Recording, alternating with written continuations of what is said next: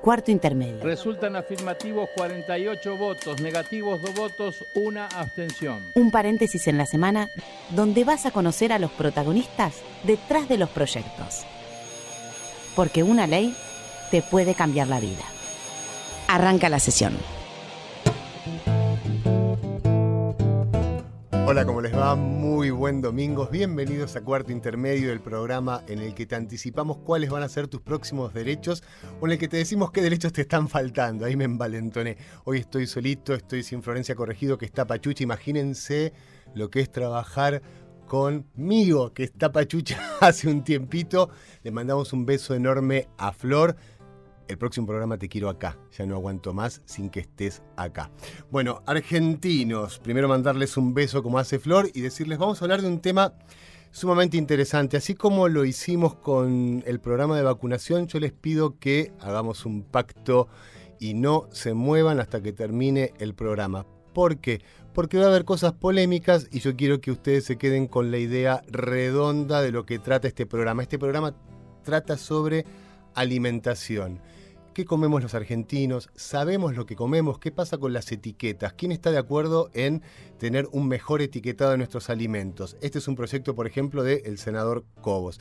También trata de qué comen nuestros hijos en los kioscos, en las escuelas. ¿Hay comida saludable? Traten de acordarse cada uno, traten de acordarse cada uno lo que comía Quizás yo me acuerdo lo que comía en el secundario, un desastre. A cualquier horario comíamos cualquier cosa. ¿Hay bebederos en las escuelas primarias? ¿Hay bebederos en las escuelas secundarias? ¿Toman agua en estos hijos? ¿Cómo se instruye o cómo se forma a un niño en un hábito alimenticio? De todo esto va a tratar el cuarto intermedio del día de hoy, así que quédense ahí y vamos a arrancar con la pata legislativa. Nuestra primera entrevista va a ser con el senador Julio César Cobos. Hola, senador, ¿cómo le va? ¿Qué tal, Mariano? Buen día. Muy bien, gusto en saludarlo. Estamos leyendo, hay números sumamente alarmantes en Argentina en cuanto a que el 30% de los niños en edad escolar tiene sobrepeso y que Argentina lidera el porcentaje de obesidad en menores de 5 años. Hay muchos proyectos, tanto en diputados como en el Senado, pero usted tiene un proyecto sumamente interesante para que podamos salir de estas estadísticas. Así es, así es. Y no solo el problema en nuestros niños, sino también en, todo en, toda la población, ¿no? Sí, exactamente. Eh, tenemos problemas de sobrepeso y de obesidad, dependiendo el valor de índice de masa corporal. Y bueno, y, esto es producto de, muchas circunstancias, el sedentarismo, eh, el estrés, pero obviamente que lo principal es el, es el alimento, la alimentación.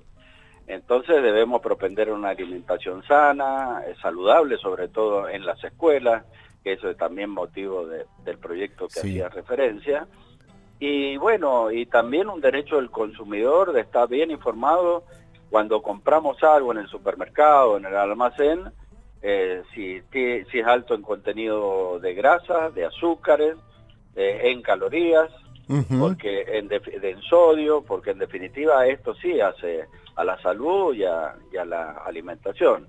Pero Mariano, como todo proyecto que, se origina, siempre hay intereses que, se tocan.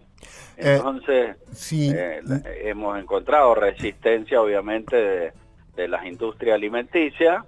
Algunos ya acusaron recibo rápidamente y hicieron lo que tenían que hacer, eh, eliminando o ofreciendo bebidas sin azúcar, Pero bueno, siguen todavía algunas barreras y nosotros estamos tratando de, eliminar esas barreras y priorizar el, interés común, que es el interés de la población.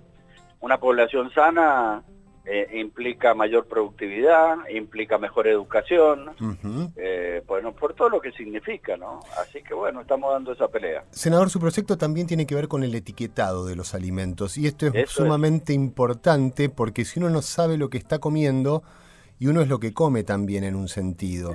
Entonces, es así. Entonces, uno tiene derecho a comprar algo y saber si tiene eh, si es alto en calorías, si es alto en contenido de grasa, un poco también para seguir a lo mejor la dieta alimenticia eh, que le da el médico, ¿no? Entonces tenemos que estar informados, es un derecho del consumidor. Nosotros hemos tenido reuniones con, con el director nacional de defensa del consumidor y bueno, él está totalmente de acuerdo como entidades en, cada provincia. Una vez nos juntamos en San Juan, me acuerdo, con todo y todos están impulsando desde la parte de salud, desde la parte de defensa al consumidor, pero donde encontramos resistencia obviamente es en, la en, la industria alimentaria, sobre todo en la COPAL, que es lo que los agrupa. La información tiene que ser clara, sencilla, simple, para que la atienda todo el mundo. Entonces hay distintos mecanismos, desde un semáforo con luz roja o el disco de pare que nosotros normalmente conocemos, como lo han hecho en otros países, como lo han hecho en Chile, como lo han hecho en Ecuador. Así que esperemos que este proyecto, la, otra vez, eh, del Observatorio de Derechos Humanos del Senado, ha habido una jornada, un gran impulso esto, donde nos convocó a diputados y senadores con proyectos afines, y han estado desde la Organización Panamericana de la Salud, la Organización Mundial de la Salud, y la verdad que uno escucha cosas tendientes a aprobar este proyecto. Proyecto que por otro lado ya ha sido evaluado por los asesores senadores y estamos esperando la convocatoria a las comisiones de salud y, y de industria para, bueno, a ver si sacamos dictamen. Le quiero hacer una comparación, a ver qué opina. Se está trabajando hace unos años en el tema de la transparencia, en el tema del acceso a la información pública. Y de esto se tiene que ocupar del Estado. Ahora, cuando hablamos de alimentos y cuando hablamos de etiquetado, también tiene que ver con la información del consumidor. Y, es así. Y se Esto hace claro. Eh, a, la responsabilidad social empresaria también, ¿no es cierto? Porque siempre al Estado es el que tiene que ser transparente, que está bien, porque es el que lidera, que tiene que dar el ejemplo pero también tiene que venir eh, toda esta evolución tecnológica que hay hoy en día, e innovación, bueno, volcarlo para que desarrollemos eh, alimentos más sanos. Eh, y, la obesidad justamente no es sinónimo de estar bien alimentado, ¿no? La desnutrición y la obesidad van de la misma mano, son cara de la misma moneda, como por ahí se dicen. Así que Esperemos que esto, si sale, bueno, va a contribuir. Mira, un médico amigo me decía, mira, en materia de, obesidad son son cuatro son cuatro patas de una mesa. Primero el médico, que porque es un problema, obviamente siempre el médico es el que puede orientar cuál es eh, eh, las mejores medidas para esto. Pero está el médico, el ejercicio, la actividad física, el sedentarismo también no, es buen consejero para, para prevenir este, este mal. Eh, eh, el tema, bueno, el tema alimenticio, que es el que estamos hablando, y el, estrés o, la tranquilidad, ¿no? Eh, bueno, en nuestro país estamos acostumbrados a estar intranquilos, lamentablemente, esperemos vivir épocas más tranquilas. Pero la alimentación es, lo fundamental, y la prevención, la promoción, la información, bueno, son los que contribuyen eh, a, que nos alimentemos mejor. Senador, ya está todo el país, ha escuchado de qué trata su proyecto, le agradecemos muchísimo, vamos a seguirlo de cerca porque nosotros lo vemos también como que la población tiene que saber con qué se está alimentando y eso es transparencia también. Es así, es un derecho a estar bien informado, como bien lo decía, y, y esto es lo que estamos requiriendo, un etiquetado sencillo, nada más que diga lo que contiene ese producto y si tiene alto contenido de calorías, alto contenido de grasa, eh, de sodio o de azúcar. Muchísimas gracias por este por esta conversación. Que tenga un buen domingo, senador. Hasta luego. Gracias, igualmente. Feliz domingo. Chau, gracias. Ahí pasaba por cuarto intermedio el senador representante de la provincia de Mendoza, Julio Cobos, contándonos sobre uno de los proyectos que está tanto en la Cámara de Senadores, en este caso el del senador en la Cámara Alta, pero hay muchísimos proyectos de ley que tienen que ver con la alimentación de los argentinos. Sabemos lo que comemos, qué pasa con los niños, qué pasa con los niños en la escuela. Hay un proyecto de la senadora Brizuela Idoria que tiene que ver con los kioscos de la escuela. Si yo, bueno, yo ya estoy grandecito, no tengo 48, pero nosotros entramos a las 7 de la mañana y el desayuno 7 y media, hasta antes de la bandera, era una milanga con Coca-Cola. Imagínate cómo era eso para nosotros. Bueno, en los kioscos hay más opciones en este momento, pero están todas las opciones saludables. ¿Qué pasa con lo que beben los alumnos en la escuela primaria? No hay muchos bebederos. De todo esto tratan estos proyectos que buscan mejorar la salud de los argentinos desde la primera infancia. Cuarto intermedio. Por Nacional.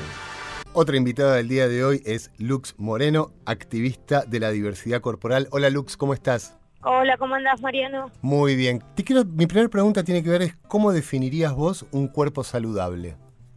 Uf, una pregunta difícil porque, o sea, lo que vendría a ser un cuerpo saludable para mí, Sí. eh, como activista de la diversidad corporal, eh, sería un cuerpo que, o sea, más allá de la, de la definición canónica de la Organización Mundial de la Salud, que tiene que ver con un cuerpo que goce de un bienestar generalizado, tanto físico, eh, social como psicológico, yo pensaría lo mismo, pero en términos, o sea, de que ese bienestar no esté, digamos, legislado por mandatos sociales, normativos, como, o sea, la patologización de algunos cuerpos por sobre otros. La Organización Mundial de la Salud ha puesto al sobrepeso o, o a la gordura como una epidemia. Exactamente. ¿Y o sea, qué- de hecho, a la, a la gordura no, a la obesidad. A la obesidad. de hecho, la gordura sigue siendo un término peyorativo. Ok, ha puesto a la obesidad como una, una epidemia. ¿Qué, qué te sucede con esto? ¿Qué, qué es lo que pensás? No, yo lo que pienso es que, o sea, se ha llevado desde 1998 hasta ahora como una segregación, digamos, que fue bastante, digamos, eh, progresiva con respecto a las corporalidades eh, gordas, que tiene que ver con ir segregando, ¿no? Digamos, los espacios de acción de esas Ujú. corporalidades que son distintas. Porque, por ejemplo, no sé, una, una gordura previa a 1998, donde se ajustó, digamos, el índice de masa corporal a nivel mundial, eh, era una cosa muy distinta a lo que es hoy en día, que si vos tenés un índice superior a los 25 puntos, ya tenés sobrepeso u obesidad. Entonces, algo que pasa ahí con el tema de calificar a una, digamos, un factor de riesgo, porque nosotros, por lo menos yo como activista gorda, considero que es un factor de riesgo, eh. Transformarlo en una enfermedad crónica, lo que empieza a hacer es como a dificultar, digamos, o sea, y a generar ciertos tipos de estigmatización muy particulares. O sea, no es lo mismo decir que es un factor de riesgo la obesidad, que te puede, bueno, nada, como fumar, no sé, dos otros de pucho durante todos los días. Sí. A que es una epidemia. Exacto, a que es una epidemia o que es una enfermedad crónica. Ok. Yo he visto muchas, muchas notas que vos has dado y, y hay, hay, coincido sinceramente te digo, en muchas de las cosas que decís. Me quedo como en el medio, ¿no? Porque no puedo tener el punto exacto de qué es lo saludable y qué no. Yo creo que esto, este, este tema abre a un gran y un debate sumamente interesante para todos los argentinos, para todo el planeta, en realidad. Pero ¿a- ¿hasta dónde está el punto de la salud? Y No, hasta sí, es dónde que me no? parece que la salud tiene que ser un, o sea, una definición que tiene que ser pensada interseccionalmente, en el sentido que se tiene que pensar, digamos, el lugar en el que estamos, la clase social, el sector económico, el género, entre otras muchísimas cosas, la raza, como para poder dar, o sea, como concepciones de la salud que tengan que ver con la vida real de esas personas, sino un gran concepto generalizado, universal, en la cual, o sea, se termina transformando el cuerpo en una especie de, de, de un solo cuerpo unívoco que no es pausible de modificaciones. Sí. ¿Qué, te- te- Entonces ese es el gran problema. qué- qué sería la justicia social para todos los cuerpos? Si yo digo que hay personas que son delgadas, que tienen más colesterol que algunas personas que tienen sobrepeso, no me estoy equivocando. No, no, y también, o sea, así como, como hay personas que tienen sobrepeso y no tienen problemas, también hay personas que lo tienen y tienen problemas.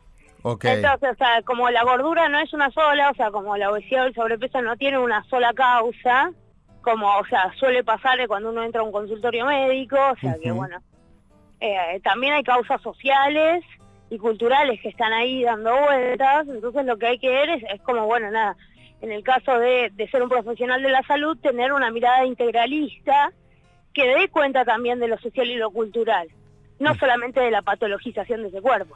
¿Has entrado a, a ver algún profesional de la salud y de repente has sentido alguna mirada discriminatoria? sí, más de una vez. Eso no, eso, de hecho ayer estuve dando, ayer no, el viernes estuve dando una charla en la escuela de nutrición de la UBA y la verdad que bueno, nada, la gran discusión es, bueno, entras y te mandan a la balanza. Entrás y te mandan a la balanza. Exactamente. Eh, O sea, sin mediar palabra muchas veces pasa eso. ¿Qué ha sucedido últimamente que sufriste bullying por tu te, te está hablando una persona que sufrió, bullying. Yo, yo he sufrido bullying, digamos, se, se- se- te lo cuento para que te sientas más cómoda. A mí cuando estaba en el secundario me jodían con que quizás tenía una orientación sexual con que era gay. No era gay, pero me jodían con eso, digamos, para jugar de igual a igual. ¿Vos sufriste bullying en algún momento? Yo sufrí bullying, o sea, básicamente casi toda mi vida con el tema del peso, pero bueno, a, a mí me resulta raro hablar hoy de esto porque bueno, yo hace un año tengo hecho un bypass gástrico Sí. por una cuestión que no fue del peso, sino una enfermedad en el estómago y ahora, o sea, actualmente, o sea, tengo una corporalidad hegemónica, se podría decir, a la vista. Ujú. Entonces, si vos me decís, bueno, ¿sufriste bullying? Sí, sufro ahora que, de que estoy muy delgada. Discriminamos Eh, por todos lados. Exactamente, o sea, no tiene, el- la discriminación corporal tiene que ver, o sea, si bien el gordo aparece como un chivo expiatorio del sistema de consumo, o sea, esto tiene que ver con todos los cuerpos. Ujú. Lux, me encantó poder hablar con vos. Seguramente nosotros tenemos un noticiero en el Senado, te invitaremos para poder continuar Ay, esta conversación. Prometemos llevarte pronto al recinto y hacemos una nota ahí. Bueno, te mando un beso grande, Un beso grande, que tengas buen domingo. Sí, que termines muy bien el día. Y a los que nos hicieron bullying, Sí, no. de que- a, ver, a ver dónde están ellos ahora. Un beso grande. un beso enorme, hasta luego. Chao, hasta luego. Vamos a hablar ahora con el doctor Alberto Cormillot. Hola doctor, ¿cómo le va?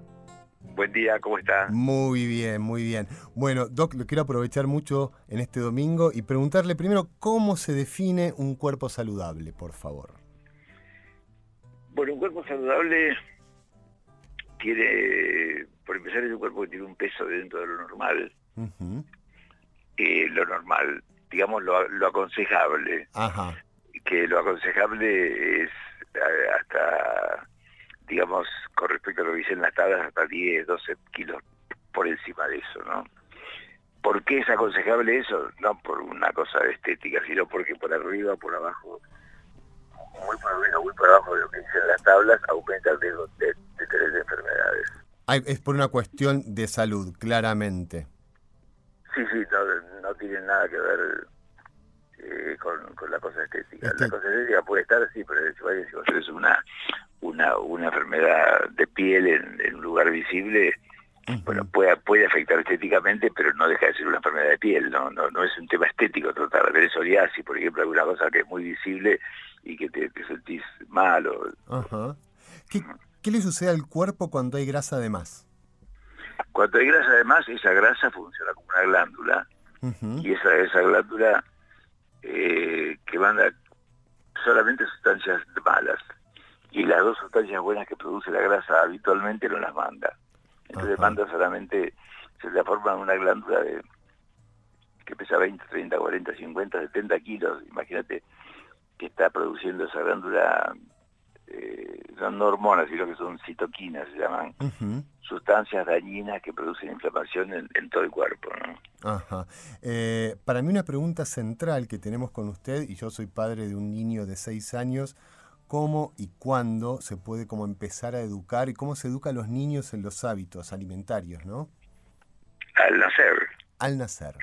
claro, porque de- desde el nacimiento, yo te voy a decir lo que es ideal, ¿no? Después, eh, lo, lo ideal es el bueno a veces, pero lo ideal es la lactancia materna la mayor cantidad de tiempo posible. Ujú. Y a los seis meses, eh, uno tiene dos años de changüí con un chico. Dos años, Es- ok. Dos años, sí, porque después eh, a dos años o a dos años y medio, hasta que va a la salita. Después va a la salita o va empieza a socializarse y si va a la salita o a algún lado ahí ya, ya empiezan a ver alimentos de los menos recomendables. Entonces, durante el tiempo que uno lo tiene bajo su control, lo, ideal sería que el chico no aprenda a que le guste lo, lo muy dulce ni lo salado. O sea, que el chico no, que no pruebe el azúcar y que no pruebe los salados, los, los alimentos naturales, porque ese es el, mori- el, el momento donde el, cerri- el cerebro se va desarrollando y se van es- estableciendo nuevas las, las nuevas conexiones neuronales, las, las conexiones neuronales que no estaban. Entonces ahí se desarrolla el gusto. Uno no come lo que le gusta, le gusta lo que come. Pero uno por la boca no solamente come, sino que toma líquidos. Tenemos un problema en, nuestras escuelas que hay pocos bebederos de agua. ¿Cuál es su opinión? 6%, 6 de las escuelas tienen el resto tiene canillas o no tiene agua potable. Y eso es una cosa que sería fundamental poder este poder resolverla, ¿no? Porque la, la, falta de eso es este y lo, más fácil es llevar una bebida azucarada. Algunas madres lo van a con, con la botellita, pero otras no, no. O a veces, depende del colegio, pero el chico va con la botellita y lo, lo terminan cargando haciendo bullying, ¿no? ¿Por qué una persona que a lo mejor que, que, nace saludable y es, y es, saludable, digamos, hasta una determinada edad, pongamos la adolescencia, pongamos por arriba de los 20 años, hay un momento en su vida en el que empieza o a, comer mal o a comer de más y se transforma en, una persona con sobrepeso? ¿Cómo se puede ayudar a esa persona? Eh, la, persona empieza a aumentar de peso eh, porque todo el mundo está aumentando de peso. Sí. O sea, el tipo de alimentación, el tipo de ambiente obesogénico en el que se vive, un ambiente que genera obesidad, hace que la gente aumente de peso. ¿Qué es lo que se puede hacer? Si son chicos, hacer la reingeniería de lo que está a su alrededor. Y si son de adolescentes para arriba, que ya tienen... Reingeniería significa decir, bueno, qué es lo que entra en casa, qué es lo que entra en la casa de la abuela, y juntarse con otras madres para ver qué es lo que entra en el colegio, cómo se hacen más espaciados los cumpleaños, se hacen una por mes para todos los chicos, por ejemplo, y, ver cómo, cómo se puede manejar el tema de alimentación en el colegio. Y son adolescentes, transmitirles la, preocupación de vez en cuando y, y, ofrecerles si quieren si quieren hacer algo, ¿no? si, si les gustaría tratarse. Si te dicen que no, eh, no se puede hacer nada. Hay que insistir en esos dos o tres meses nuevamente. Ok, ¿usted es partidario que existan balanzas en las casas de peso? Personas que quieren controlar su peso definitivamente, sí. Ok. Eh, ¿Me equivoco si digo que usted tiene una balanza de Stalin? No, de Stalin no. De, de Saddam Hussein. ¿De Saddam ¿Cómo es esa historia?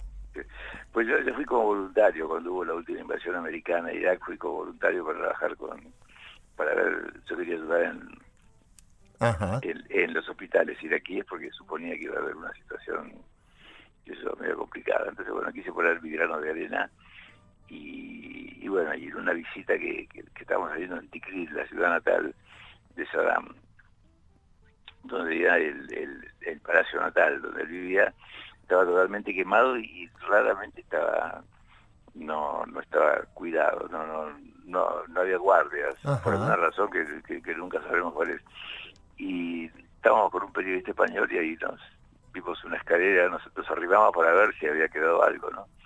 Y había una escalera eh, que estaba quemada, pero que aparentemente se podía subir. Y subimos y nos encontramos arriba con un, con un baño, un baño que estaba todo chamuscado, pero lleno de cosas, ¿no? Así que nos trajimos algunos recuerdos. Y se trajo la, la, balanza de Saddam Hussein. Yo traje la balanza y sí, también alguna otra cosa que había por ahí. Bueno, doctor, muchísimas gracias por haber estado en cuarto intermedio. Le mandamos un abrazo. Gracias por la anécdota también. Chao, gracias. Chao. Un abrazo. Ahí pasaba el doctor Cormillot acá por cuarto intermedio, donde no solamente hablamos de la ley, sino de algún viaje que donde se trajo algo de Saddam Hussein. Bueno, ¿qué decirles de este programa? Prestenle atención a lo que dice el doctor, prestenle atención a lo que dice Lux. Eh, creo que termina siendo, digamos, no, tenemos duda en cómo se tienen que alimentar nuestros hijos, no tenemos duda en que debería haber más bebederos en las escuelas, en que los productos que compramos en los supermercados tienen que tener un etiquetado claro, porque es un derecho que tenemos todos como consumidores. Y no, no, tenemos dudas que vivimos en un país que fabrica millones y millones de alimentos y donde se podría lograr, como dice Juan Carr, el hambre cero la controversia, que, no, no, los hicimos entrar en debate ni al doctor Cormillot ni a Lux Moreno, yo creo que termina siendo, como le dije a Lux, un dilema entre la salud y la estigmatización. Por las dudas, el mensaje claro que te queremos dejar acá desde cuarto intermedio es cualquier duda que tengas, consulta a tu médico. Él te va a poder saber decir qué es lo que está sucediendo con tu salud. Nadie más que tu médico. Así que bueno, estamos terminando el programa del día de hoy. Les quiero agradecer muchísimo a todos los que cumplieron con el pacto y se quedaron hasta el final. Un beso enorme a Florencia Corregido. Acá Sonia Buller está haciendo sí, sí, sí, sí, sí, sí, sí, sí. Así que me parece que el programa le gustó. Les mandamos un beso a todos. Nos volvemos a encontrar la semana que viene acá en Radio Nacional, la radio de todos. Los y las que hacemos cuarto intermedio somos, en la conducción, Florencia Corregido y Mariano Castro. En la producción y edición, Paula Rojo y Sonia Buller. Este programa fue producido por el Senado de la Nación desde la Biblioteca del Congreso.